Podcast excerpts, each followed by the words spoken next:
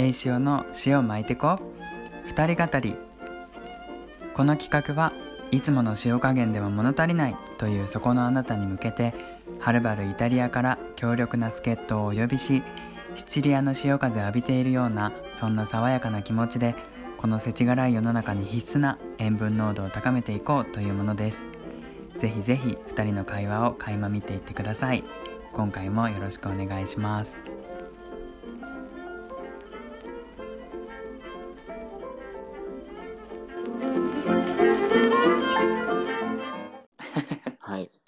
始めようかな。はい。皆さんどうも顔が薄い方の栄翔です。はい。顔が濃い方のあちおです。はい。歯医者どうだった？さ もうねもうそれつぶやきよ。もう本当に昨日さ夜うん。急に歯が痛くなって、でなんか夜うん。眠れんかったんよ、保冷剤で冷やしながらそれこそあちおくんのさ氷枕やないけどさ、ほっぺたにずっとさ保冷剤を当ててさで眠れんでさいやこれやべえと思ってで今日は午前中に最初は歯医者に行く予定にしてたんだけどそのうん。電話したら予約取れんくって、でもしぶしぶ仕事に行ったんよね、けどうん。仕事中もさ痛くてさ痛み止めも全然効かないの。でなんか子供たちいるけどなんかもう全然ごめんちょっと歯が痛いけんとか言って。仕事に全然並んででなんか同僚も気を使ってもう早く上がるよとかって言ってくれてでうん。結局予約が7時だったんだけどもうその、うん。帰りがけに痛みに耐えきれずにちょっとね早めに直接歯医者に行って「すいませうん。んちょっと7時に予約してたものなんですけどちょっと痛くて」みたいな「そうどうにかなりませんか? 」みたいな感じでそう駆けつけてでもなんかその他の患者さんの合間に見てもらったりとかして、うん、なんとかなった。そんなでなんか結局神経がやられてて、うん。まあなんかその歯削ってる最中に「ああもうこれは神経が死にかけてますね」とか言われてそうえどうなったの？それで結局。で。結局神経を、まあ、取らないと痛いから今はそのうん。全部は取ってないけど、まあ、ちょっと取ってなんか様子見てまた今度取るみたいな感じ、え、じゃあ今は麻酔とかってこと？そうそう今麻酔でまあもうそこもう少ししたら多分切れるけどうんだいぶ大丈夫。え、切れたら痛いんだよね、でも。どうなんやろう。いやでも 痛くないようにしてくれたはずえ、怖っ。一応でもロキソニンももらった。うん、ロキソニンうんね。ロキソニン。そうロキソニンもらった。えもともとあれなの？虫歯が、虫歯が多いって聞き方変だけど。そうなんか虫歯っていうかその治療した後だったの？で歯を削った後で結局削った歯だから知覚過敏になりやすくなってて。でなんかこう冷たいものとか食べたりとかしたらしみる歯が前からあってでなんかそれも時間が経てば慣れるから、なんかこう何？だましだまし過ごしてきてたの。まあ痛いけどと思いえ、騙し、痛みって騙せるの？でなんか結局その神経を取るのって神経取っちゃうと歯が死んじゃうからその栄養が行き渡らなくなるから、その歯医者ってあんまり神経取るのって進めないんだよね、治療で。もう最終手段みたいな。で、うんまあそうやって言うななと思ってだましだまし過ごしてきてたけど、まあ、昨日の夜にちょっと体の方が悲鳴を先に上げたという なるほどね。そうえ、待って、じゃあ神経取ったら A ちゃんその歯はさ、もうもう五輪中だよね。何？なんか入れ歯っつうかなんかい。や一応形はあるけど、まあ、そのうん脆くなっちゃうから、他の歯よりはなんていうの？古くなるのが早いみたいあな。ー。まあじゃあもう歯としての機能はしてないって感じか。あの咀嚼はできる。咀嚼はできるけどなるほどね。なんていうのかな。そこに結局神経が通ってないから血液とかもあんまり行き渡らないんじゃないかな,、なんか詳しくわかんないけど栄養分が他の歯よりはいかなくなるから、まあ、痛くないけど、ううんん、イコールその何も通ってないっていうなるほど。え、けどこの歯なの？奥歯奥歯。右の上。あ、い？ん？右の裏？右の上。あ、右の上ね。うん。胃の裏って言ったから 胃の裏に貼ってあったかなと思って。そうそう右上。右上か。そう、え、上の歯、まあ下の歯もさ、あんま関係ないけど、うん、そっか。使うもんね。使わない歯ないけどさ。で俺結構自分では気づかんないけど歯ぎしりを結構寝てる間にしてるらしくってなんかそういうのもあるみたい。ただの虫歯だけとかじゃなくてこう知らない間に歯ぎしりしてやっぱこう歯に損傷を与えてるみたいな。なんか削れたとこからどんどん出てくみたいな、うんうんうん。あの入ってくみたいな。こうエナメル質が剥がれていくみたいな。あーへえ。怖いよね。だから怖いね。寝てる間に何してるか分かんないよね。うん、言ってくれないと分かんないよね。そうそうそう。だから歯ぎしりしてた歯よ医者すごいなと思う。なんでそんな寝てるさ姿見てるわけじゃないのにさ歯ぎしりしてますみたいな。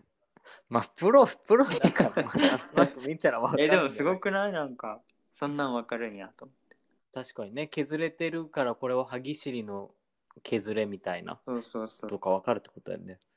でもなんか親知らずも前下の親知らず2本抜いてでそれ抜いてから頭痛も前より頻度が少なくなったからやっぱりなんか歯って大事だなって思った。いや、でも歯って関係してるよね、やっぱうんりね。関。係してると思う。だってさ、亡くなったら顔の形変わるとか、言うじゃん。言うね。ね。重要。そう重要だよねそうだからえ、待って、うん。神経さ、うん。抜くのにさ、いくらくらいかかるの？えーそんなっとに？でもなんか今高そう。日はいやでもそんなしなかったよ。今日はなんかおすすめの歯ブラシ買ってくださいとか言われて 歯ブラシを勧められてあとはなんか 歯石のチェックとかもしたからそういうの全部含めて4000何百円みたいなうんうんうんうん。感じだったまあでも、保険効くもんね。う。んうん。うん。でもまさかの出費といえばまさかの出費だったけどでも前々から痛くてカバーしながら食べてたのその痛みを。だから右が痛いから左でずっと噛んでて。あーね、それやると左も悪くなる場合もあるよね。そうそう。だからなんか食べ物食べ物っていうか、うん、食事が楽しくないよね。確かに、あんま食べたくなくなるよね。うん。そう。まあそんなことがあったの、なるほど、ね。初めてだった吐いたで眠れなかったのは。えしかもさ、仕事に支障が出るって相当痛いよ。そうだから今さマスクつけてんじゃん仕事中。うん。だからそのマスクの下にあの保冷剤を挟んで 常にほっぺたを冷やしながら。え、待って、冷やしたら痛くなかったの？そう冷やしたらやっぱりなんか感覚が麻痺するみたいで。あそうネットで調べたんだけどどね。そう冷やすとやっぱりいいみたいで。ー。へえ、すごい。マスクに入るんだ、保冷剤って。まあそのちっちゃいハムスターみたいにならない？なる。片方だけ。片方だけ小太りじいさんみたいな。やばいこいつって思われたらどうする？えだからそのバレない感じで。ああゆゆっくり入れることないけどでもさ画期的と思った、今からさマスクするとさ暑いじゃん季節。その中に保冷剤を入れるっていう発想さ、結構涼しくて いいなと思ったよ待って喋れるの？保冷剤入ってて。サイズは？結構ちっちゃいか保ち冷剤。っちゃい。あのなんかケーキとか買った時に入るサイズ。あーなるほどね。まあね確かに。でも溶けた時さなんかペタペタになんないのかな？なる。まあだからそれまでのひとときのでも涼しかったちなみに何パック持ってったの？保冷剤は。あの職場の冷凍庫にも入ってたからそれで。ああなるほどね。職員にちょっと保冷剤取ってきてくださいとかで頼んで。えでも最初保冷剤入れてもいいですかって聞きづらくない？えなんか普通に聞いてないよ。普通にやって「あ入りました」みたいな感じで。見てください入りましたみたいな まあ、まあなんかシュールだっただろうね、みんな。痛いんだな、みたいな。あでも本当は入ったみたいな感じで一緒に喜んで そうそう平和だね。うんそう平和平和上司以外は。そうなのよでも上司もなんか朝その一応遅れますっていう電話をしたの朝まあうん。その歯が痛くて眠れなくて、朝病院に行こうと思うんでってしたらさちょうど私もなんか LINE しようと思ってたのとかっつってでなんか熱が37度3分あって咳も出てるからとか言ってなんかほらうん。今コロナさ関東まだねそうね増えたって聞そいうた出てるから、やばみたいな。だから今日はその上司は休んでた37度3分って聞くとさ昔だったらさ学校とか休むなや行けやみたいな 感じだったけどさ今はもうさ、ねそうだよね。そうも言ってられないよね。俺でも平熱低い方だった。だから37度あったらもうヘロヘロだった。ねえ俺平熱は36度5とか8とかあるからさうん。それはさ7度出たところでなんだ変えー、わらないすごい。でもも確かにあっちおくん体温高そもうめっちゃ汗かいてるもん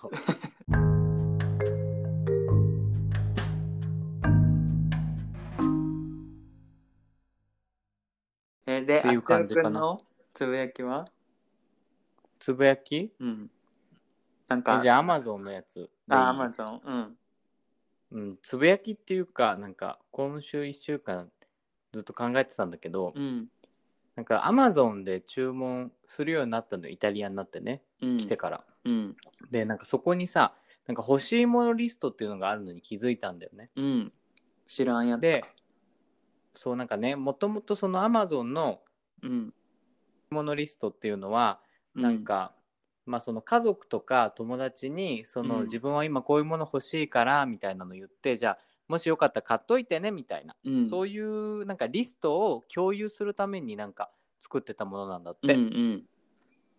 だけどなんか最近だとその例えば YouTuber とか,、うん。なんかブロガーの人が自分の欲しいものリストを公開してなんかファンの方からプレゼントを買ってもらうみたいな。うんうん。なんかそういう行為があるっていうのをうん。なんか聞いてね、うん。うーん。なんかそれってどうなんだろうと思ったんだよ。えでも買ってくれたらよくくない？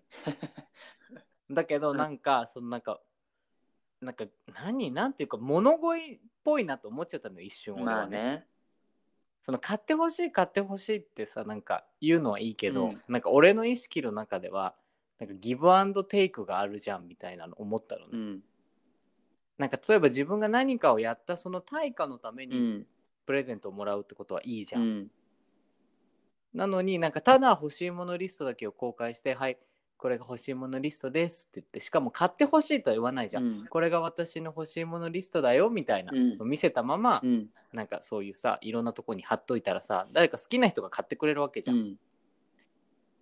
でもなんかそれってなんか俺の中ではなんか古い人間なのかなんかそれってなんか物乞いと一緒でしょみたいな の思っちゃったね一瞬。うん。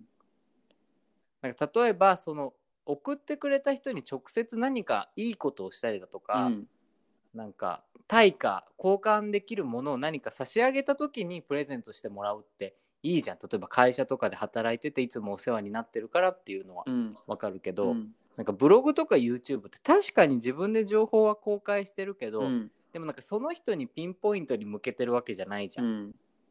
よかったら見てねみたいな、うんでそれなのになんかそこでそのリストを公開していっぱい買ってもらってわーい嬉しいわーい嬉しいってなんかそれってどうなんだろうって思っちゃってうん。たんだよ。俺はなんか全然そのつもりなくて欲しいものリスト作ってたんだけど、うん。欲しいものリストってなんだろうって調べたら結構いろんな人がそのプレゼントを買ってもらうためにそのリストを共有してそのねネットで。えじゃあそうみんなも見れるってこと？そうみんな見れるのよ、うん。その欲しいものリストを共有するってしとけば。今してるの？してないの？してないいやなんか物乞いになりたくないからしなかった。っていうかなんかじいや自分でさ欲しいものをさ、うん。入れてね、うん。あよし買うぞ頑張るぞみたいな、うん。このくらいお金貯めたら買えるんだみたいなののリスト化するのはいいと思ったわけよ。うん。しかもまあ身内とか家族にね誕生日があるから実は今欲しいものこれだけあってこの中から買ってくれたら嬉しいなみたいなのだったらわかるんだよね。うんだけどそのなんかいきなりその YouTube とかそのブログとかにこう欲しいものリストですって載せてうん。買ってくださいっていうのはうん。なんか それはんなんなんなんだろうと思っちゃったのよ俺は。なるほどね。でなんか A ちゃんのラジオでもさなんか昨日だったかな？アップしたやつあったじゃん。昨日って言うと日曜日か。うん。その半年経ちましたみたいなので。半年経ちました？なんか今年ももう半年経ってみたいな昨日 昨期やってきましたね、下半期みたいな、ね。そうそうそうそう。うんうん。であれを聞いた時になんか A ちゃんは、うん。そのこのポッドキャストは収益化してないけど、うん。なんか聞いてくれる人がいるから、うん。なんかそこに答えるためにやりたいみたいなこと言ってたじゃん、うん。なんか YouTube は収益化してるわけよみんなね、うん、え、あわよくば俺もしたいよ。まあそうだけどさ、うん。なんか収益化しててみんなが見てくれてることが、うん。自分の収益につながってるわけじゃん、うん。その人たちが時間を使って見てくれてるわけでしょ、うん。でそれに加えて輪をかけて「はいこれ欲しいものリストです。私はこういうカメラが欲しいです。この iPhone が欲しいです。どんどん買ってねリスト載せとくよ」みたいな。これはなんかさなんか俺の中ではなんかなんだろうななんかモヤモヤするんだよね。あー。じゃあさ、うん。まあ 結局何？共有はしなくて自分でそれを見るっていうこと？なんかそれにとどめておけばいいのになんであえてその共有をしてあ誰かに買ってもらわなきゃ。そう。ああなるほどね。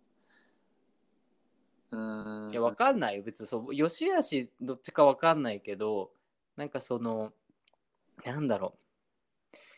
買ってもらえる側とさ、うん買ってあげる側はさ、お互いなんか欲を満たしてるじゃん。買ってあげたいっていう欲と買ってもらいたいっていう欲が。うんね。でもなんか、なんかその関係性が俺の中では、なんかすごい、うーん、なんかすごい上下関係がある感じがして、うんなんかちょっとなんかドロドロしてるというかなんか心がモヤモヤするというかうん感じがするのよ。うん。だからなんかこの1週間もやっとしててうん。でこのことについてなんかね あれとねうん。話話してたら、うん。その昔のねその自分たちがそのクリスマスとかねうん。誕生日に買ってあげたプレゼントの話になああったっていう、なるほどなるほど。プレゼントね。でもさ、うん。千代くん7月7日は何の日？トノボトそう。だから1個ぐらいなんかさ星に願ってもいいんじゃない、何かをね。星にね星に願ってまあさ分からんよ、みんなが聞いてくれてさどう思うかは分からんけど星に願ってたら、もしかしたら叶うかもしれんやん。A ちゃんはなんか星に願うえてるー、なんやろう。なんやろう。家内安全かな ああ、そういうことね。いやわかんないけどそっちの願いねわかんないなんかあんまり俺物欲がないかもしれないいや、俺も物欲ないんだよ。星に願うならイタリア語、もうネイティブレベルの能力を授けてくださいみたいな。いやでもそれも素敵やん そっちは欲しいの。ものじゃなくて、なんか自分のスキルとしてうんもらいたい。えー、俺何が欲しいかななんか欲しいものがないって寂しいよねうん。まあ、ものじゃなくてもいいんじゃない？何がいいかな？だってそのグレ、グレちゃんがこう、うん。うまい具合に進んでほしいって思うのも、うまい具合に進んでほしい。まあそうね。現状維持。うん。そうね。えじゃああっちおくんは何？そのイタリア語が今一番？え、一番だってすごいなんか面倒いし、勉強するのだるいけど、まあ、なんかさ、また話変わるけどさ、あの、うん。グレゴリーがさイタリア語の巻き舌ができないって言ってた、フランス語の R はできるけど イタリア語の巻き舌ができないって言ってた。何？フランス語の R ってあの、も、もはみたいなやつ？そうそうそうそうそうえ、何？あれができるのになんかルルができない。そうそうそうえはできるけどルができないって面白いよ、ね、あれだよ。イタリア人でもできない人いるいるんだよ。そのルルが。なの？そうなの？できない人はそう、英語の R で言ってる。へえ面白いねでも、なんか変な人だと思われてるよ、みんなに。あ、この人、何、滑舌悪いというか。てかさなんでそんな難しい言語にしたんかねフランス語もイタリア語も思うけどね、なんかいちいちさ、ルーとかさ、ファーとかさ、そんなこと言わなくていいじゃん。そうそうそう。なんでだろうね。まあいいけど。えー、それできないんだなんか。むしろフランス語の方が難しい気がするけどね。うんね。うん。い息詰まりそうになる。そっか願い事難しいな。八尾くんじゃあイタリア語ね。ううんん。なんだろうでもなんか毎日なんかこう安心してというかゆとりを持って過ごしたい、なんか切実だね。じゃないなんかあの爽やかにうん。爽やかに朝を迎えたい。ねえ爽やかに朝迎えたいよね確かに、うん。ね、うん、いや俺も迎えられてるっちゃ迎えられてるけどうん、なんかあー今日も編集かとかさ、うん。あー今日も仕事かとかさうん。なんかそれを考える時点であんまりこう爽やかではないよね。うん。うん。だからそういう時にこう視聴者さんとかコメントをくれたりとかすると嬉しいよね。そう。プレゼントじゃなくてコメントはすごい嬉しいのよ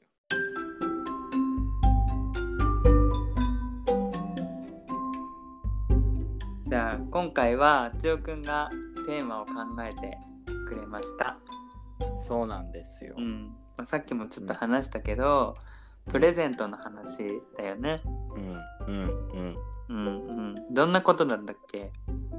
その皆さんはプレゼントをさまああげる時ももらう時もうん。なんか何を期待してうん、あげてますか？もらってますかってとこなんだよね。はい皆さん考えて、プレゼントをもらう時あげる時何を期待してますか？うん。うん。何期待してるかな？やっぱりでもそういう時って欲しいものとかになるのかな？なんか自分のことを考えてくれてるんだなって分かると嬉しくない？うん、それはわかる。好きって言ってたものを買ってくれてたりしたら嬉しいよね。あなんか覚えてくれてたんだとかなんかこう自分が好きな色がこの色だからこの色を選んだとかね、なんかそういうちょっとこう思い出に引っかかる部分があると嬉しいよね。そう。ん、うでさまあ、うん。まあ俺らねあちおとあれカップルの話なんだけど、うん俺はなんかその、まあ、恋人がいる時とか誰かにプレゼントをあげる時って比較的にうん。その金額とうん。その人が好きなものとか、うんその質を、うん。まあ、均等にしたいわけよ。うん。その例えば100円のプレゼントじゃどんなに質が良くても形が良くてもちょっとなんか嫌だなと思うし逆にその10万円過ぎてもちょっとこれは高いんじゃないかなと思ってうん。なんかそのまあ塩梅というか愛の子を取ってうん。その人が好きそうだし金額もなんかまあまあまあ良くてうん。質も担保されてるのを選べばまあ相手もそのなんか喜んでくれるかなと思ってあげるタイプなのね。うんでもあれは 初めてのねうん。誕生日にくれたプレゼントがさうん古本なのね、300円の。え？300円？しかも古本？でしかもそのなんかイタリア人のうなんか文化がわかるとか、イタリアのことが知れるっていう本をねくれたんだけど誕生日にね、300円のやつを。うん。でさ。別にさそれ欲しいって言ってないわけよ。すごくない？すごい。えでそれなんか聞いた？なんでこれにしたんって。えなんかいずれどうせ深く付き合ってくんだからうん。そういうのがあってもいいよねって。そういうのがあってもいいよね。そう。だからそういうこと知る機会があってもいいよねみたいえー、そっそんな理由って思って俺は。いやさこうなんか好きなもの聞くとかさ自然とこう見てたら、ああっちはこんなの好きそうだなみたいなの思って買うみたいな。うんあるでしょ。でもうん。それは全然なくて、とにかくあちおに必要だと思うものとうん。自分が買えるもの、うん。かつ自分も好きなものをあげたいんだってあれは。ああなるほど。相手の好きなものじゃなくてうん。自分の好きなものってこと、そう。でその結局はその学びになるものみたいな形だけじゃなくて、なるほど。うん、俺もでも似たようなものだとグレからうん。フランス語のテキストをもらった。本当？勉強しろってことだと思う。えう嬉しい。え複雑。だよね。だってさ プレゼントといえばさそんな本本なんていらないじゃん。なんか本なんてっていうかさその本のジャンルにもよるよね。なんかえまあえテキスト？みたいな えーでもさちょっと失礼な話さテキストだろうが小説だろうがさうん。なんか2000円とか1000円のものをさなんか俺はすごい表面的かもしれないけどそれをプレゼントと呼んでいいのかどうかさ俺の中ではねまだなんか悩んじゃうわけよ。あー。しかもなんかさ心がこもっててもね。本とかってさ、まあ、そのもらって一応読むじゃん。で自分の好みじゃなかった時の反応がさ困るよねそうしかもさ負担じゃない？見てさあ嬉しいってなるけどさ読むまでにさ1週間2週間の時差があるじゃん、うん。よかったこの本もらってって。思うまでにさ時間がかかるものをさあげるってなんかどうなのよってちょっと思思うんだよね。あれやない？なんかももしかしたらその本そのものの価値よりもまあ千代くんがその本を見た時にやっぱ思い出すじゃん。なんであれはこれくれたんだろうとかなんかそういうところ今みたいにね。自にして分のことはをさ300円のさ値札も外さないんだよ。思い出してほしいんやない？300円の本をね。本を通して自分投影してほしいんやない？まあそうか。まあえ思い出したでもなんだかんだそのことは本本持ってるんでしょ？持ってる。だってなんか史上最悪の思い出だからね。さ 史上最悪。まあでもそうだよね。日本人的感覚としたら一番最初にもらったプレゼントが300円の古本って。ちょっと衝撃かもね。いやそれでよく付き合ったなと思ったもん俺は。確かに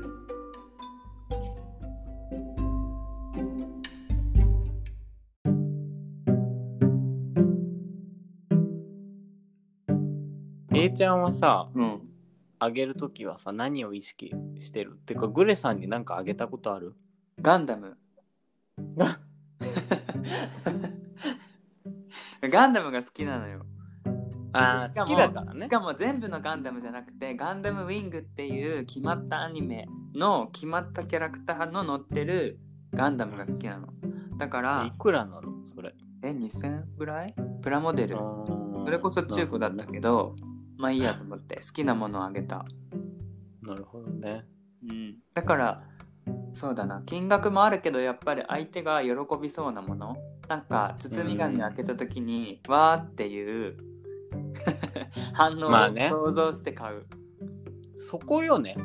あれはさ 本当にあの古本でさわーっと言うと思ったのかな？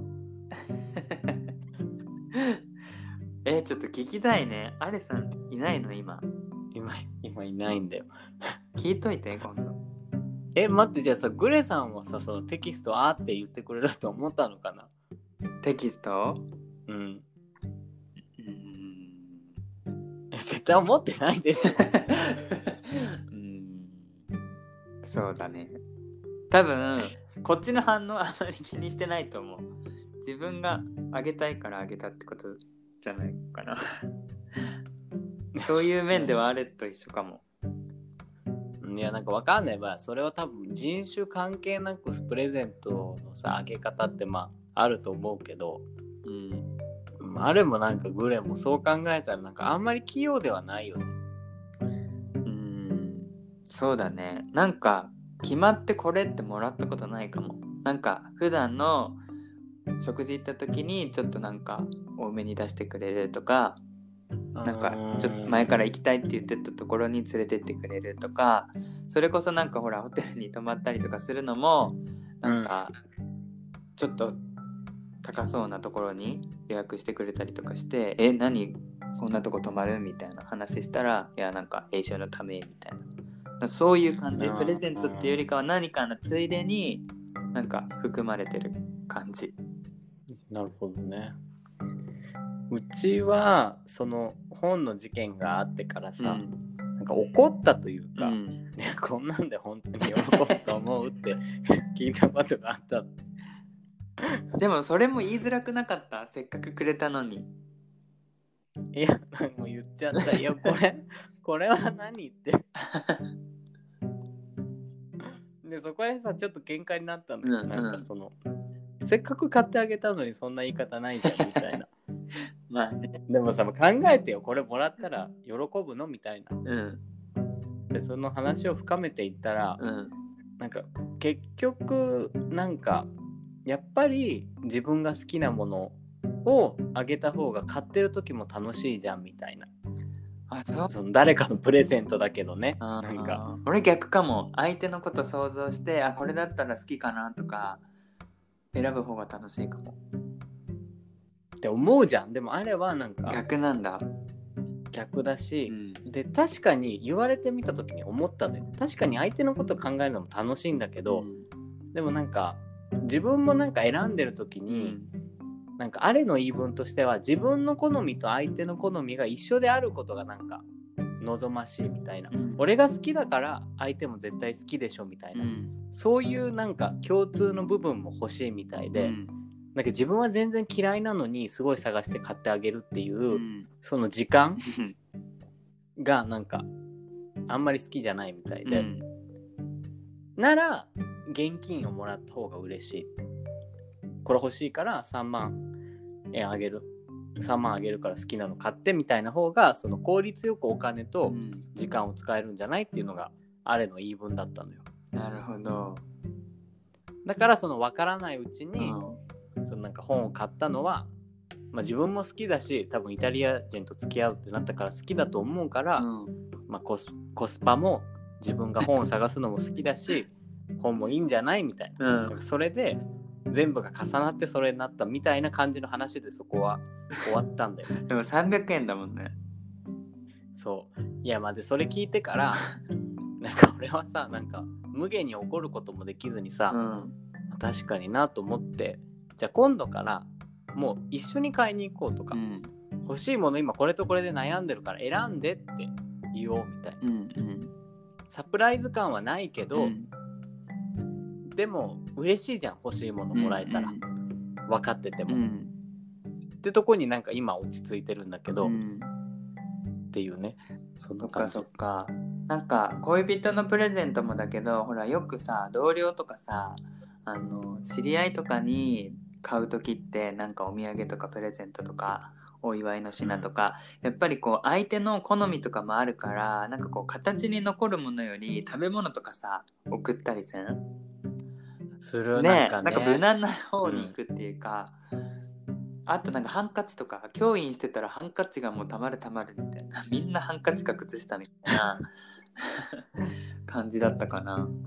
みんななんかこう安牌攻めてくるみたいなだってさ変になんか言えないじゃん嫌でも。うん。だからさ使ってなくても使ってなかったでなんか嫌じゃ、うん。んこの前あげたのにあの人まだ使ってないなとかと思われるのも嫌だし、うん。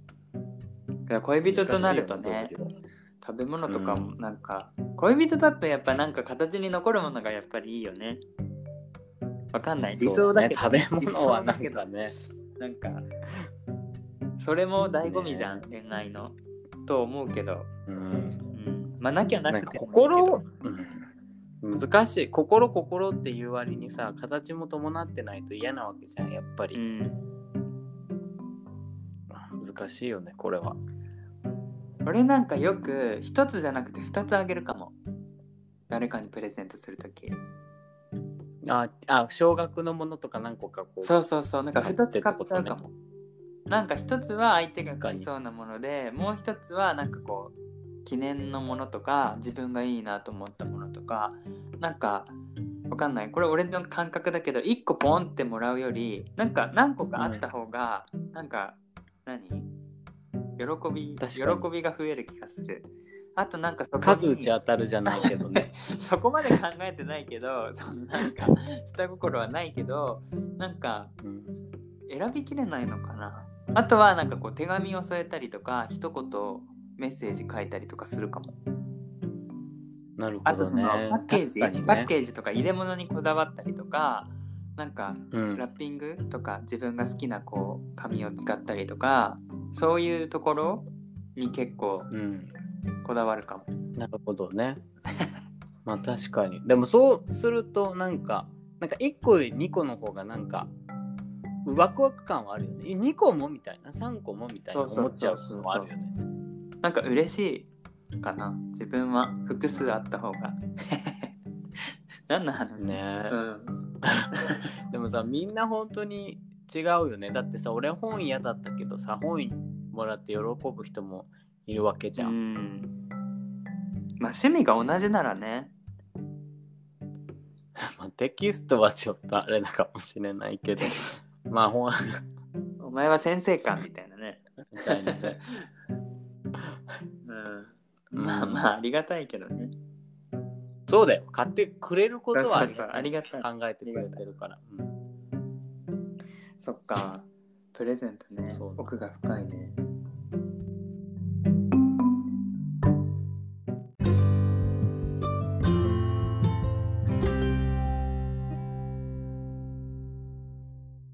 なんかさ、今さ、うん。心理テスト1個調べたんだけどさ、うんやってみる？やる。俺も結果知らんけん。いいよ。読むね。うん。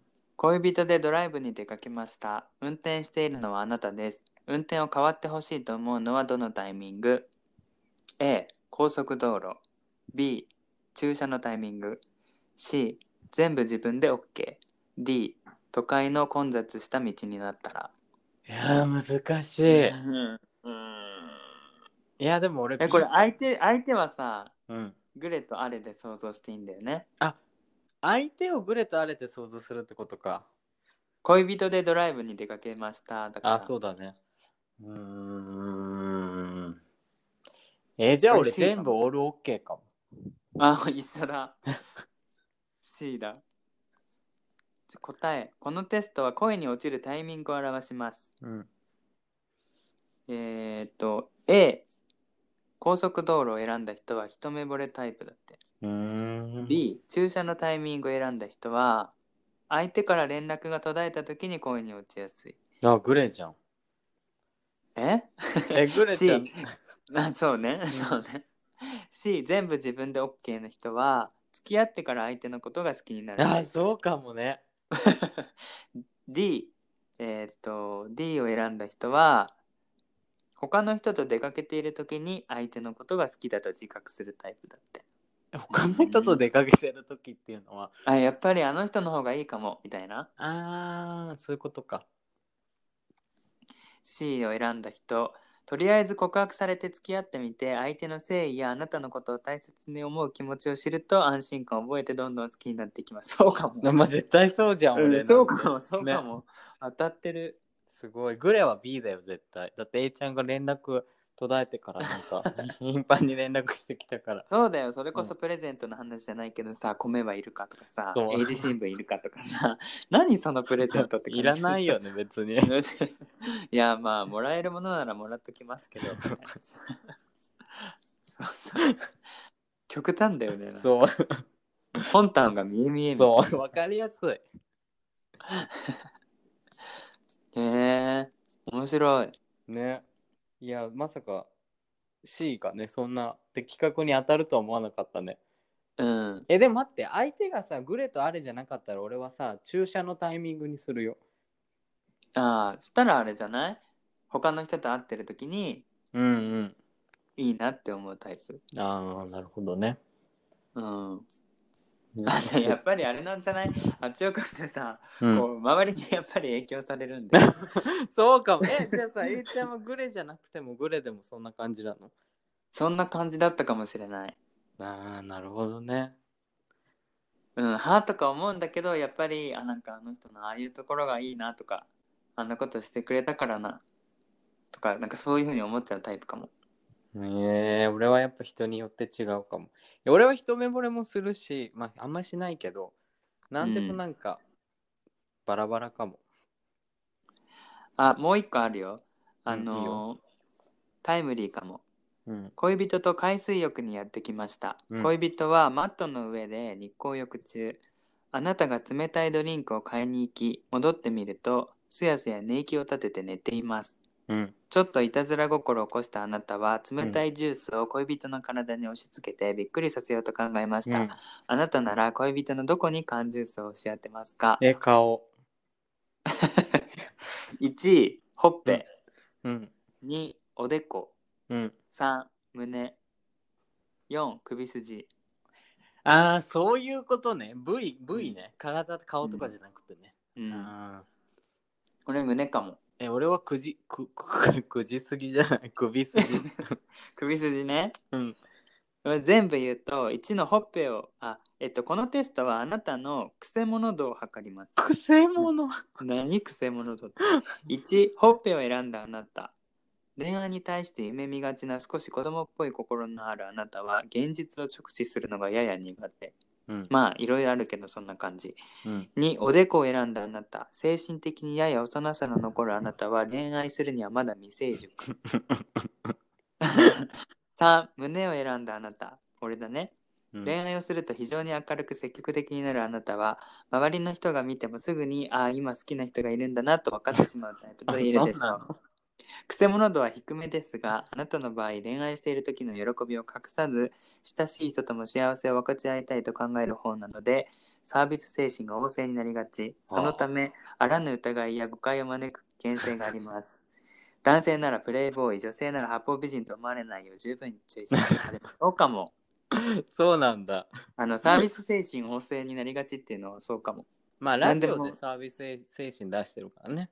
そうなの？えじゃない？だって、二人について語るって結構 提供してるでしょ、いろいろ。えでもそんなんあっちおくんだって一緒じゃん。まあ、そっか。え、待って、俺のは？4首筋を選んだあなあなた。恋愛について積極的なあなたは恋をすると情熱的になるあまりに周りが見えなくなる。そうなんじゃない？そのため相手の気持ちを考えずに自分の直感や興味だけで行動してしまい周りをハラハラさせてしまうことでしょうその意味ではなかなかのくせ者で時には友人の恋愛関係にも首を突っ込みトラブルを引き起こすこともありそうもう少し慎重さが必要なようですっておせっかいってことだよね。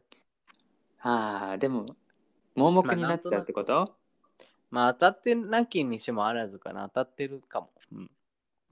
あじゃあまあいくつかあるけど最後に今回せっかくプレゼントの話したからプレゼントの心理テストがあった。うん。え風邪をひいて寝込んでしまった恋人のために食事を作ったりして看病してあげたあなた。元気になった恋人はそのお礼にとあるものをプレゼントしてくれたのですがさてそれは何だったのでしょうか？1ネックレス。2、うん。まあネックレスまああれでいっかアクセサリーみたいなね。うん。2花束3、うん。洋菓子。4レストランの食事券。えー、えええ、待って、自分が風邪をひいてたんだよね。じゃなくてそう相手、そう。そうじえっとあ違う。相手がうん。風邪をひいてて、で看病してあげたら相手が元気になっあー。てそのお礼に自分にプレゼントをくれました。え、ですか？食事券かな？えー、俺なんだろう。えー、花束かも。あ もらったことねえけど、えーこのテストでは恋愛に求めるものを測ります、1ネックレスを選んだあなた。ネックレスは人間関係の絆の象徴。あーしかも直接肌に触れるものです。つまりあなたが恋人に期待しているのは何よりも絆愛されているという実感です。いや、そこにしときゃよかった。でもセックスによって愛を確認するのもこのタイプって書いてるよ。ああ、なるほどね。2花束をえ選んだあなた。花は優しさや夢の象徴。つまりあなたが恋人に期待しているのはぬくもりの感じられる関係。恋人の愛で優しく包まれたいという 願いが強いようです。まあ、若干わからなくもないじゃん。そのためこのタイプの人は相手の性格や人柄をまず観察します自分の夢の実現のために努力するやさ強さと優しさがん？兼ね備わっている人でなければなかなか恋愛関係には至りません、へーじっくり品定めをしすぎてチャンスを逃さないようにしあでもそうかもなね、なんとなくわかるかも。A ちゃんっぽい。3洋菓子を選んだあなた。すぐに洋菓子って待ってやばくない？え、でもクッキーとかってことでしょ？あすぐに食べることができて満足感を得られる洋菓子を選んだあなたはなかなか現実的な側面を持っているーようです。へーそのため恋愛は楽しく自分にメリットがあるものと考えがち。その人と付き合うことで自分が得するものは何か、そのチェックから恋人探しが始まるタイプ。まなるほどあ、ねこんな感じ。4、レストランの食事券を選んだあなた。面白いよ、これ。ちょっとでも何？合ってるかもしれない。合ってるかもしれない。食事券は、ただでサービスが受けられ、しかも換金することができるもの。そんな食事券を選んだあなたが恋人に期待しているものは経済力、つまり 財布の中身です。生活をエンジョイするためにはお金が必要なことをあなたは十分知っています。好きという言葉を何度も聞くより、それを態度で示してほしいと願うタイプと言えるでしょう。自分のことを好きならば、それくらいして当然と恋人にいつも見返りのようなものを期待していては、恋人は疲れてしまうので要注意です。高飛車じゃん。でもほら、お金にシビアじゃん。まあ確かに。でもそれはさ、やっぱ大切じゃ 面白いね。ん。ね。面白い。これなんか逆に聞いてみたいわ。ね、本当に。相方にね。絶対食事券って選ばないと思うけど、あれはね。花とか選びそうだあーでも、こっちがプレゼントするってことだもんね。な。うん。あ、俺のことを想像してね。そうそうそう。まあ面白いね。花はどうだろうな俺はね。うん心理テスト面白いね。で確かに。まさか、結構合ってるね、意外と。合ってる。で、聞いてる人も一緒に楽しめるしね。うん。面白い。面白い。なんか、いいね、これも。うん。おむあの教えてほしいよね。他にいろいろあったら。うん、私さんだったとかでもいいし、全然自分の知ってる心理テストでもいいしね。うんうん。なんかネタがあったら教えてほしいな。うん、お願いします。うん、やっぱそのやっぱ大々的に募集した方がいいと思った。ああ、募集しますうんみたいな。次こういうテーマで話そうと思うんですけど、ああああ、まずなんか皆さんの意見聞聞いときたいですみたいなの方が。えじゃあ募集しようよ。何、何募集する？へえ、なんかこの時期的な感じなのがいいよね。ああ、じゃあ、なんか、そうだな。なんか、あれじゃない？あちおとえいしおどっちみたいな。面白そうじゃない？ペットにするならあどっち？ットにするならどっち？とか。上司にするならどっち？確かになんか聞いてる俺らが面白い。面白くない？面白い。えそれいいね。ねえなんか、うん。あの相談するならどっち？とかさ一緒に遊ぶならどっち？とか。やばいどうしよう。俺が一票もなかったらさ。いやありありでしょ。むしろあっちおくんばっかりだと思う、いやどうする？なんか偏りがあったらなんかゼロみたいな。どっうん。ちか、なんかほら死ぬ前に会うとしたらどっち？とかさ ああいや両方会いたくないって言われたらどうする？えー？頑張る。まあでもどっちか絶対選べみたいな、うん。選べっていうか。じゃあ俺らからなんかお題としては上司にするならどっちにする？上司にするなら？うん。上司か。いや両方でも俺 A ちゃんうん、A ちゃん上司嫌かも。なんで？だってなんか全て分かられたらさなんか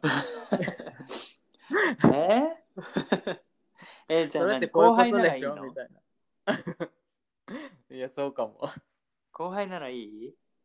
だって、これってこういうことでしょ、あっちを？とかって言われたら、なんか、うわ、ああ、みたいになるもん。言うかな？言う言いそう？わかんないけどね。えー、優しいと思うよ。自分で言う優っていうねしいけど、知ってそうなのが嫌じゃん。何も知らないって感じじゃないじゃん。あ含みを持ってるから、なんか、いや、知ってる。あ。いややばい、何考えてんだろう、この人みたいな。そ そっか、ごめんね、なんか、う。いや、全然、上司じゃないからいいよ。怖い思いさせてしまって。いいえ、全然。そっか、八代くんが上司。ああ。でも働きやすそう。まあ、でも適当だからさ。うん、いいよ、俺適当にしといてとかって言って そう。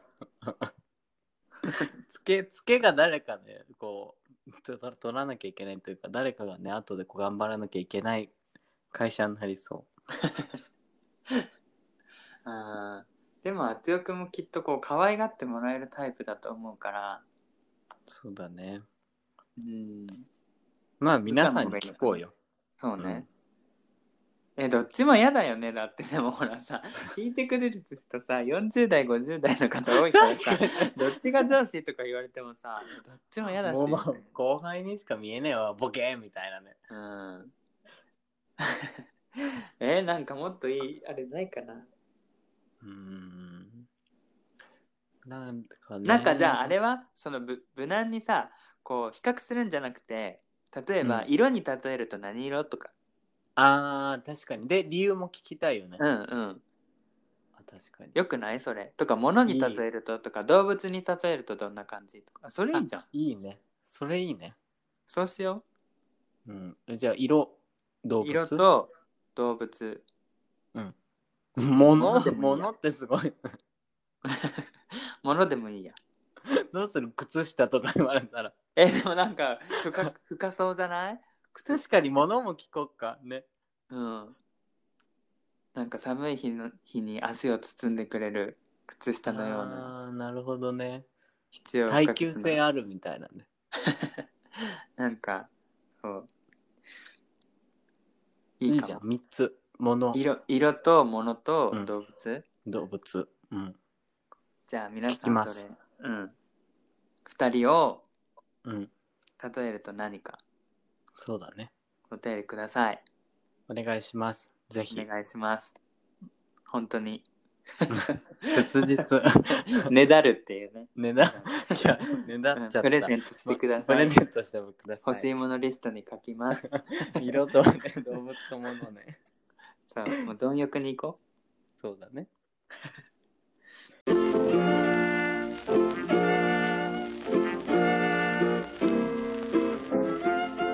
それでは今回も塩分過多になる前にこの辺で終わりにしたいと思います。二人語りでは皆さんからの熱いメッセージを募集しています。二人に聞いてみたいことや話してほしいテーマ恋愛相談や人生相談その他もろもろ何でもウェルカムですのでぜひぜひよろしくお願いいたします。僕たちの Twitter もチェックしてみてくださいね。はい。あちおくんはインスタグラムや YouTube もしていますのでそちらの方もよろしくお願いします。よろしくお願いします。はい。では皆さんまたお会いしましょう。チャオ。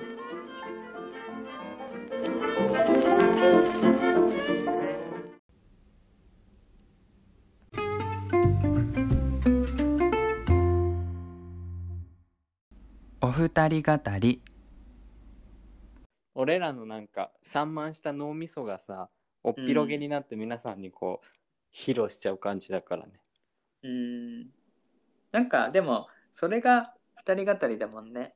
そうだね。まあ特に名の通りね。うん。特にこう目的があるわけじゃないもんね。うん。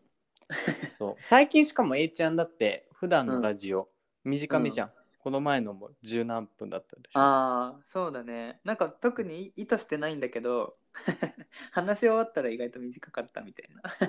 だからまあたまにはこんなうん、ねのもいいよねそうそう。なんかあんまり一つのことにいろいろ詰め込まないようにはしてる。ああなるほどね。聞く人が結構負担になっちゃうもんね、うん。なんか結構ほら塩加減が強めになっちゃうからさ。そうね。しょっぱくなっちゃうからさ。まあでもなんかさ12分だったじゃんこの前の多分ね、なんかあれは俺はなんか個人的に、ああもっと聞いてたかったと思っちゃった。なんか最後のさあほんとの終わった瞬間トゥントゥン、トゥントゥンって流れた瞬間。あもう終わるああもう終わりみたいな。どこで終わったっけ？でも覚えてないけどなんかトゥントゥンって流れたから、あこれもうエンディングのやつじゃんみたいな。ああじゃあ今度裏切るわ、あそれありきのね。うん、それでは今回はこの辺で終わりにしたいと思います。と見せかけてみたいな。そうみたいなねでも絶対みんな思ってたと思う。なんかえもうトゥントゥンって流れたと思う。トゥントゥンがねトゥントゥン来たみたいなね。そう。でもすごいと思った。なんか個人的感想だけど、そのうん。トゥントゥンの音楽イコールもうなんか A ちゃんのエンディングだって思えるくらい聞いたって思ったらなんか、もう20何回だっけ？5回とかやってるじゃん、A ちゃん。うんうんうん。なんかすごいと思った。25回同じ音楽をさその 流し続けたのいい意味ね。となんかやっぱ定着でも時々違うんだよ。時々違うんだよ。あそう。中のメインのボディの部分は違うの分かるけどなんかエンディングはなんか大体あれじゃない、まあ大体ね。そうだからなんか あーっともう。脳がさ反応しちゃうのそれ聞いたら。あもう トゥントゥンでエンデねィングって。トゥントゥンで終わるって。そうもしかしたらその音楽を作った人はエンディングじゃないと思って作ったかもしれないじゃん、うんうん。でも俺の脳にはもうあれがエンディングとしてさなんか認識されちゃって、あ うん。エンディングと思っちゃったもん。うんうん。そう。だからなんかそれも踏まえてほらトゥントゥンが鳴り始めて切る人もいるだろうなと思うから最後にねうんうんうん。いろいろ言ったりすることもある。な なるほどね。聞けよって。最後までね。そう。止めるなよって まあ止めてもいいけどね。えでもさポッドキャストって止めづらくない？なんかながら聞きしてたらさトゥントゥンって言ってさ、切ろうと思ってもさ なかなかあれ待ってまあポッドキャストどこで開いたっけ？あーみたいになったら なかなか切れないかも、うん。うん。ありがといや全然。う、うん、いやでも本当ありがたい。ね、聞いてくれる人がいるっていいよねでもこの間のあつよくんのピザの動画もあのこの間言ったけどさ、なんかこう初心に帰った感じがした。そういやなんかさカミングアウトの動画上げた後とかってなんか結構陰気な感じになるじゃん。チャンネル的にも。う、んうん。まあ陰気っていうかね真面目な感じになっちゃうもんね。うん、だからまあそれもありつつみたいなのでうんうん。ちょっとピザ食べましたみたいな。また本当に自分があれを食べたかっただけなんだけどね、いや美味しそうだったそグレゴリーが言ってたあのさううん。何持った時に崩れないみたいなのを見てて思ったうんうんうん。で、そしたらちょうどなんかへ誰が喋ってたからなんかうん。自分も言おうと思ってたみたいな、ーすごい。本当かよと思ったけど、そこに気づいてくれたな。いのってうん、後から言ってるだけじゃないって思ったけど、そうやって言ってたよ。確かに日本のピザ、ね、崩れるってわけでもないけどなんかね、うん。なんか薄かったりするもんね。クリスピーっていうのかな、そうそうそう。ん。うね。食べてみたい。いや遊びに来てよ。遊びに行きたい。だから安らぎが欲し安らぎ食べよう。ここで食べたら安らぎいになる。そう遊びに行きたい。そ本当に。う安らぎをえでもいつか絶対実現しよね来てよ。なんか俺は待ってるから。待ってるから。うね。なんかさ、うん。お互いにさ交換して遊んでも面白いよね、確かに。相 嫌だ俺なんかグレゴリーと一緒にいたらなんか辛いかも。しかも A ちゃんの部屋でしょ？だって。畳畳じゃなくてなんだっけ？方畳じゃないあのねちょっと今バカにしたでしょ。いや一人だと全然過ごしやすいんだよ。そそうでも最初好きって言ってたんだよグレゴリーも。ういやあれはお世辞だろうねきっとね。えーそうなの？いやだから2人で寝るにはベッドが狭いってことだ。ああそうね。時計は変えたしね。そう。であとそのパソコン仕事するにはやっぱり適してないけど、うん、そんな変な部屋じゃないはずなんだけどな。まあそれは普通に物件として売り出されてるってことはそんな大した変なとこじゃないよね うん、そんなこと言って。ちゃんとねちゃんとあれしたの。インテリアしたの。おういやなんか時計の写真ツイッターで載せてた時もなんかうん。木製の家具の上に置いてあってディープな色の。ああベッドベッド。あれベッド。あれベッドか。そっかそっうんベッド。か時計変えてる。しかも家具もなんかディープでいい感じと思って見てたでもそう時計もさおしゃれなやつだったんだよ壁時計も。チクタクチクタクいうやつね。そう。でも最近自分も音が気になりだしてさ。言われてね。もう取っちゃった。え捨てたの？捨ててはな捨ていてないけど、うん、封印した。いつかね再起動することを祈って。うん。あげるよ。プレゼントするよ。やばい俺が俺らが悩まされるかも。これはあのまさかのチクタクみたいなうんじゃあ玄関に置いて玄関。え待ってチクタクってずっと鳴るの？だから、まあ、チクタクっていうか、こう、カッカッカッって。確か1に俺さカッカッカッっていう時計でさ暮らしたこと思ったらないからさ、確かに気になるっちゃ気になるかも。毎回さ静かになったらカッ秒そうそ言われてうそう。たでしょ。そう。でも、それが時計じゃない？あまあね。そうだけど。えーねでもなんか時計 時計をさ壁につけてるあたりが偉いと思った。俺一人暮らししてる時時計を買おうってあんま思わなかったかも。うん。なんかそもそもだから壁にあんまり時計つけてなかったの。でもやからうん。それもインテリアだよね。そうすごいよね。俺うちの今の家このイタリアの家も時計ついてないもん壁に。うん、そう。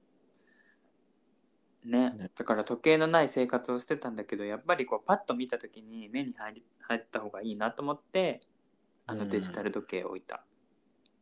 それがまあねいいよね時計。でもさ携帯で見ない？そこ見る？ちゃんと。携帯を見るんだけどなんだろうな、うん。やっぱこう部屋をさ 部屋を見渡した時っていうかこう、うん、やっぱ時計のなんでだろう？先生してたからかなあー。やっぱこうなんか時計を見る習慣があるかもパッて。えデジタルでもちゃんと時間が把握できる派？えどういうこと？どういうこと？把握できるよ。うん。いやなんか俺はやっぱりその121234って書いてないとなんかこの、なかなかこう時間配分が難しいんだよね。その数字だけ見てても。なんかいつも計算するときは頭の中にあの時計がパッと時計の針がね。そう針が出てきてグリグリグリって回して、あ45分とか。グリグリって回して30分みたいな。やっちゃうかも。なるほど。じゃああれ？21時が何時とかパッてするの苦手？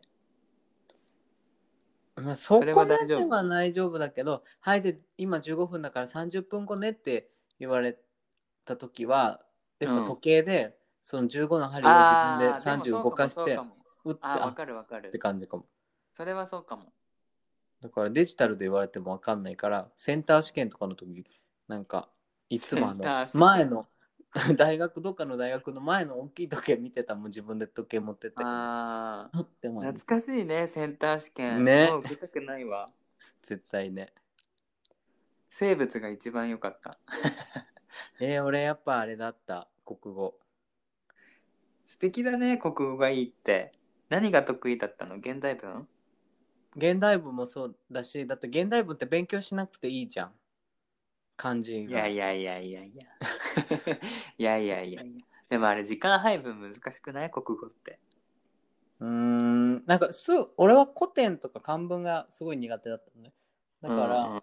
もう現代文はなんか勉強しなくていいと思ってたから漢字だけ勉強してたかも。ああ書き当たるしと思って。でも数学とかはズタボロだったからね、本当にー。あー数学か数 1A、数 2B とか。あー数数 1A 数 2B ねもうズタボロあじゃああつよくんもがっつり文系？そう俺もがっつり文系でさ、日本史も全然好きじゃなかったし。うんね。一緒だでもさこれ俺だけかな仲いい友達って理系多くなかった、あ、多い。だって、に、に、B、B クラス、A と B 分かれてたんだけど、俺ら。A が文系で B が理系だったけど、絶対お、ご昼ご飯食べに行くとき B クラスで食べてたもん。そうだから俺も1年の時はごっちゃ混ぜだったの。そう、ま分離一緒だよね。そうそう、で2年になった時にことごとく仲のいい子たちわがかるわかる。理系に行って。男の子さ、全員、なんか、理そう女子も女子も。なんなら女子もよ。なんでと思って。あの、キャピキャピしてないギャルはさ、ぜギャルってか女子は絶対、なんか理系かもまあねうん。まあね私立文系はねキャピキャピ系だよねうん。だから、あじゃあやっぱ一緒なんだうん。脳の関係かな？右脳左脳のかもしれないね。でも自分は理系だと絶対センター試験受からないの分かってたから、高1の時から。科学もでそうなの？なかったし、うんあの物理も全然ダメだったし、うんだってまだマシだったのが、国語現代文と英語とうん。ちょぴっと、ちょぴっと生物みたいああそうだよね。俺もそんな感じかも。英語英語とな。うん。生物かな。まあね、でも漢文と古典が入ってきた時からなんかうわっと思ったけど、もう覚えるしかないんか懐かしい高校の時遺伝とかやったよね、生物。やった。カエルカエルとなんか絶対出る生物あったよねね。カエルとあなんか。懐かしい。懐かしいな、しかもさ古典さえ、うん。あれ使ってた？ゴルゴ13のゴロあゴルゴ。ロねみたいなのゴルゴ使ってたよね。ゴルゴあったあった。あれでめっちゃ覚えさせられてたね。懐かしい。な、ねもあんうな時代もあったな。えなんかあの時代の脳が欲しいかも。なんかあんなにいろんなさ科目覚えてさすごいと思った。でも俺不思議と語学は今の方が覚えれるかも。あーなんかでも俺はね記憶力はやっぱりあの時の方があったと思う本当？俺記憶力今の方があるかも、すごい。俺はなんか多分あの時は詰め込みすぎたんだと思う。いろんなジャンああーなるほどね。ルをうん。俺は今ダメだ記憶力なんか。あと集中力も昔の方があった気がするなんか。えー、雑念が少なかったかも。雑念？今何なの？雑念って。いや今なんかあ給料のこと考えないととかさ。あー。仕事しないとみたいな。そっちの雑念のせいで言語になんかあんまりこうパッと大人になっゃちゃったんだね。そうなんだよ。大人になっちゃったんだ。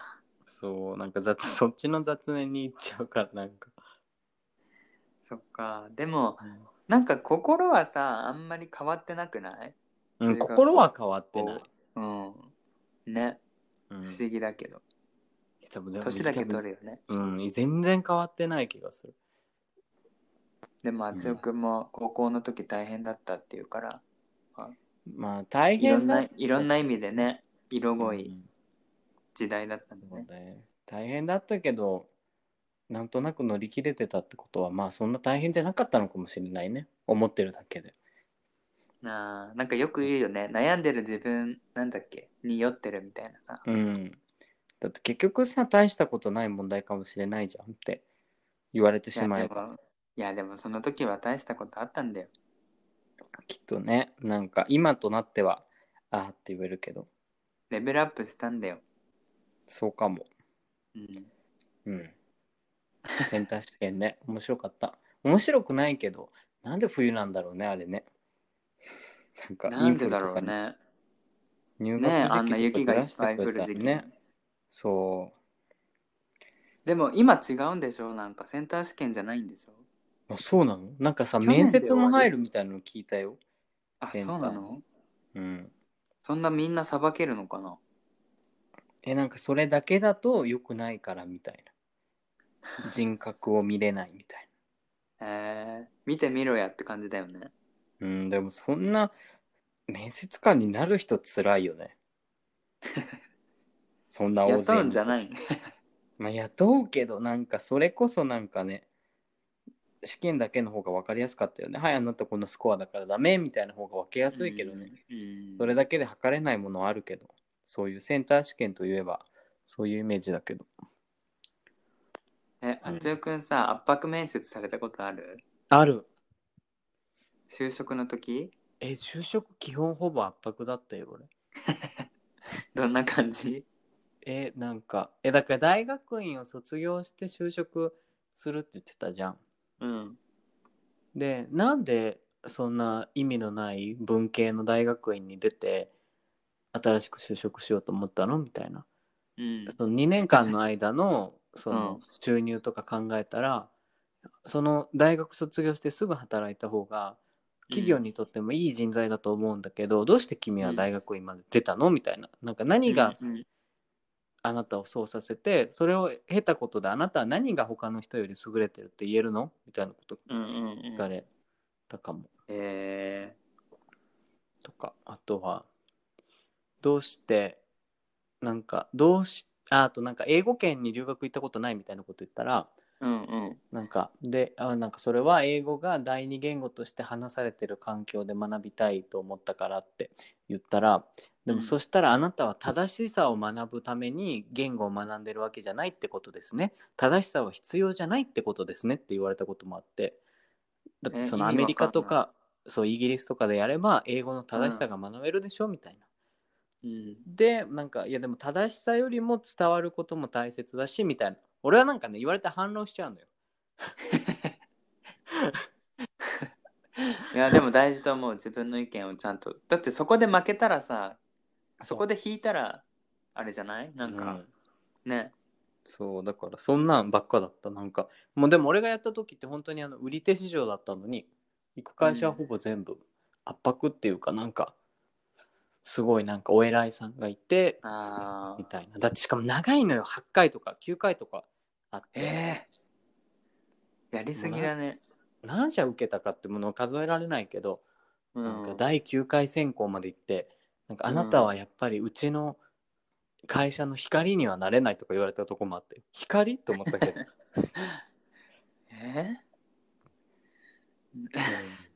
いや なんか本当にいろんなジャンル受けてたんだよ。アパレルもそうだし、うんうん。あとは飲食。飲食っていうかそのなんて言ったらいいんだろう。飲食店をなんかフランチャイズ展開するのをサポートする会社みたいな。なんかコンサルっぽいとこも受けてたし、あとはホテルも受けたしうん。教育関係も受けたしあとは子供の玩具なんかおもちゃ作ると会社とかもうん。受けたし、なんかいろいろ受けてたよ。サービスも全部受けてたからいろんな会社に出会ったかもえー、じゃああつよくん的にはこう一つこれをしたいっていうよりかは、まあ、なんか自分の経験を生かしてそうそうそっちだったのよな。んか教育はちょっとなんか今やりたくないと思ったよその2年間。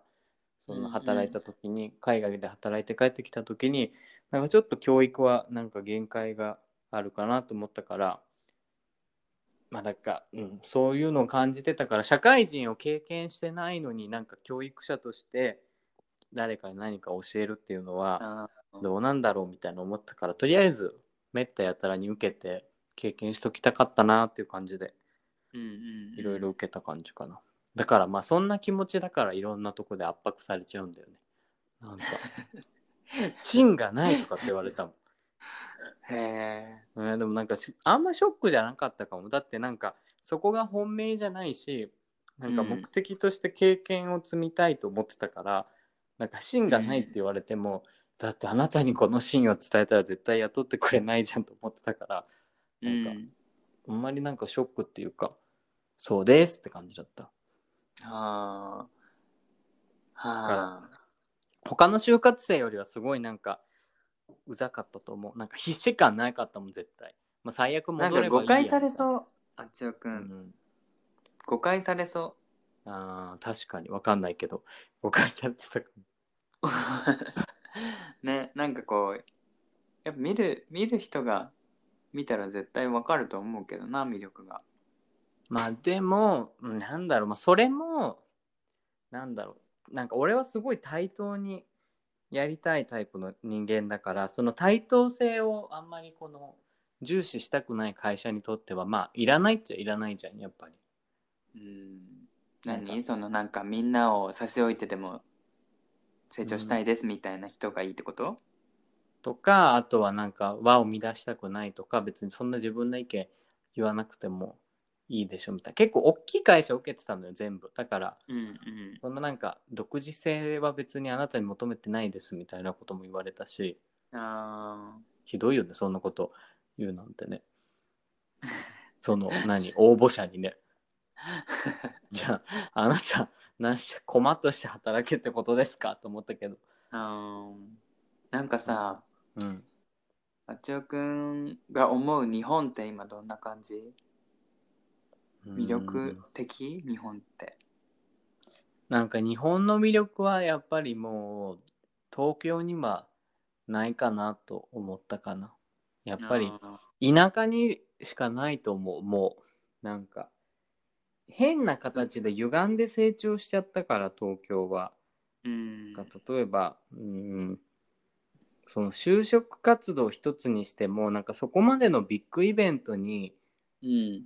してしまうことでその人の、なんだろうななんやりたいことだったり人が人生を歩む計画を完全にがんじがらめにして、こういう道の方がいいですよっていうのを無理やりこう指し示してるのが、なんかそれがかわいそうだと思う。なんかでも一歩田舎に行けばさ就職活動なんてない、まだ町とかってあるでしょ、うん。その知り合いのつてで働いたりとかって、なんかそっちの方がもっと健全じゃない。だって俺はここで働きたいと思ってないんだって言いながらもなんかみんな自分の夢を抱えながらこう働いてたりするじゃん。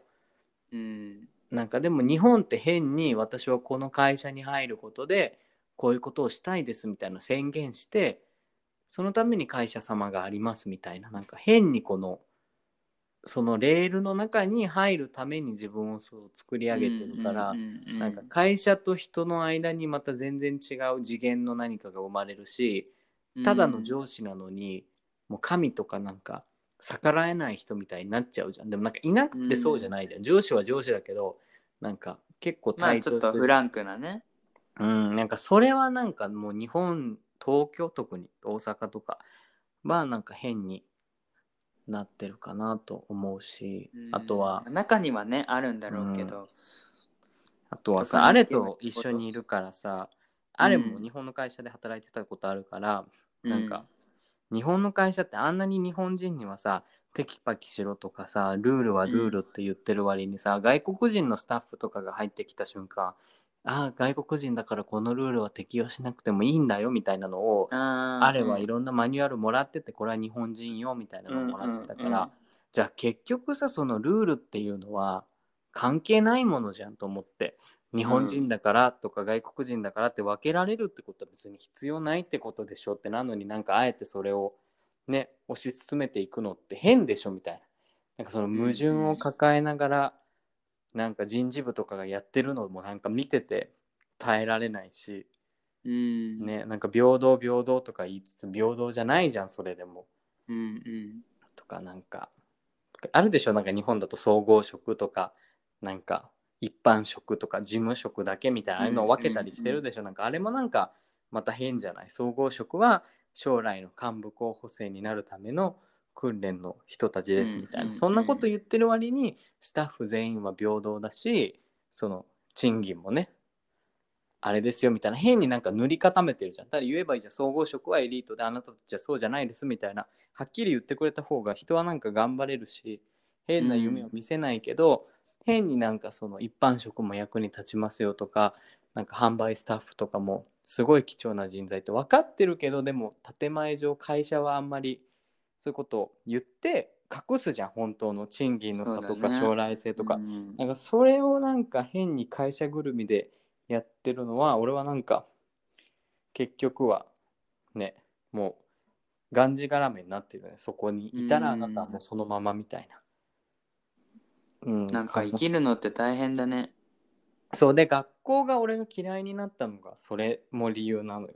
多分うん A ちゃん先生やってるから分かると思うんだけどさ1学期に例えば国語の点数が95点の子って多分3学期目の国語も95点とか90点近く取るし、うん多分成績つけてたことあるから分かると思うけど基本的にできる子って初めからできて学校終わるまでも多分基本的にそんなにブレないじゃん。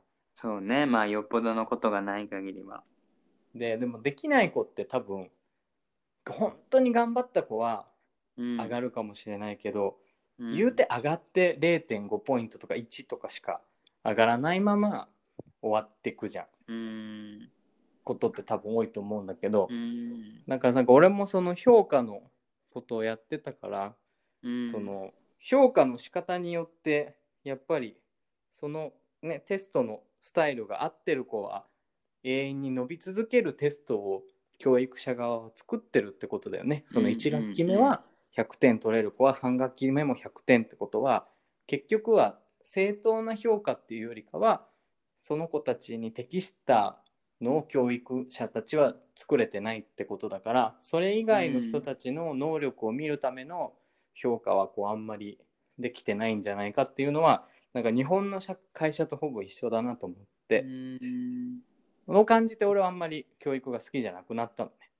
あー。ノルマに達するかどうかみたいなとこか。そうなんかその基準が結局はそのできる人それに特化してる人うんうんのだけの基準になってて、でその評価が結局は社会全体の評価に関わってるから、うん例えばなんかアスペルガーじゃないけど例えばうん。物が書けなくて読めない人でもスピーチが得意な人だったらスピーチの点数は高くなるかもしれないけど、読み書きはできないからゼロじゃん。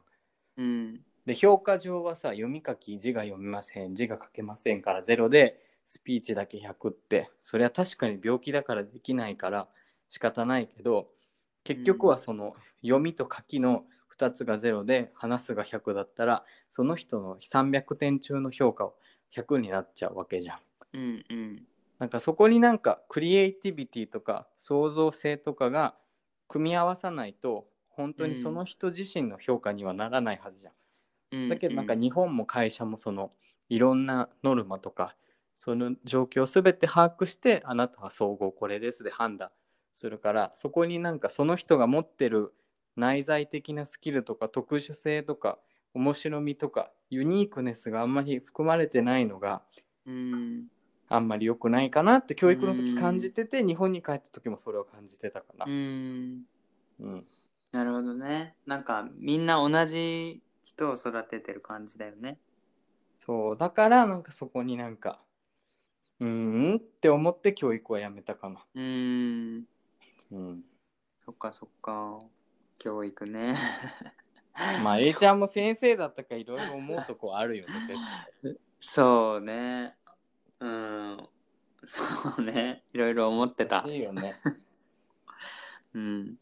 俺はやっぱりそのできない子たちにうん。手を差し伸べてあげたいって思ってたけどやっぱそれができない学校のシステムがあったからうん。なんだかなって思ってた。ね。あ難しい。となんか国語算数とかもやっぱ大事だけどそんなに勉強勉強って大事なのかなって思ってた、うん。うんいやもちろん大切だけど難しいんだよねそれが。そこだう大け。切だけど今うんちょっとなんかほら、点数にこだわりすぎてるっていうかなんていうのかな、うん。っていうのあるよね。あるある。そうだからなんか日本の会社もなんかそういうとこあるからうん。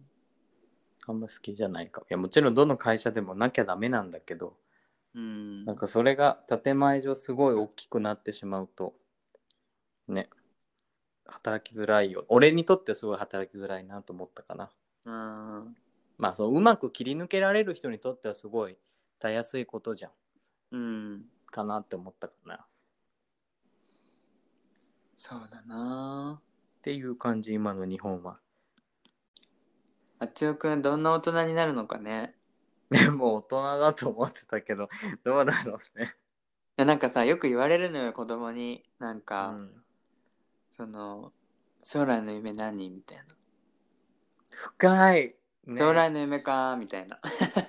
そうそうそう。なんかよく子供には聞いてたけどさ自分の将来の夢何かなみたいな。ねもう俺は不動産収入だよ。で俺将来の夢なんだろう。なんだろうな。とか思う。うん。確かに夢を語れない大人って嫌よね。そう。嫌だよね。うん。うん。なんか別に些細なことでいいと思うんだけどね。だから俺はさいやペットを飼って都会に住むとかで なんか適当に適当にっていうかまあなんかそう答えてたけど。まあ子供別にそういうのでへえみたいな。ねいやでもそのくらいの方がみんななんか変に夢与えなくていいんじゃない？子供に。大人だってこんなことしか考えてないよくらいの方がなんかいい子に成長しそうじゃんん。うん。そうなんかだから子供にさ ね希望を与えたいよねどうせなら。そう嫌なのに与えられてないのは嫌だよね。そうだからやめた。な あそういうことね。そうそういうことでも今ラジオ聞いてくれる子供だったらなんか希望を感じ取ってくれるかもしれないじゃん A ちゃんのラジオ。え？希望が？うんあると思うけどな俺は。ある？えあるでしょうなんかいやいろ大人だっていろんなことに悩んで生きてるんだなっていうのをなんかこう形あるものとして出してくれる人ってあんまりいないからそれで希望になる人もうん。いると思うんだけどねそうだからなんか子供が聞いてくれたら嬉しいなと思うよね。うんなんかそれが一番嬉しいよね。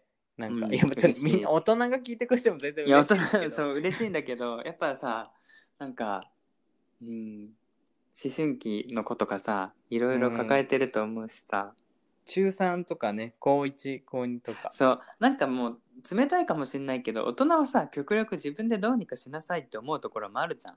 なんかどうせ頑張れさ、バイトでもして何でもして、うん、生活できるしさね。うん。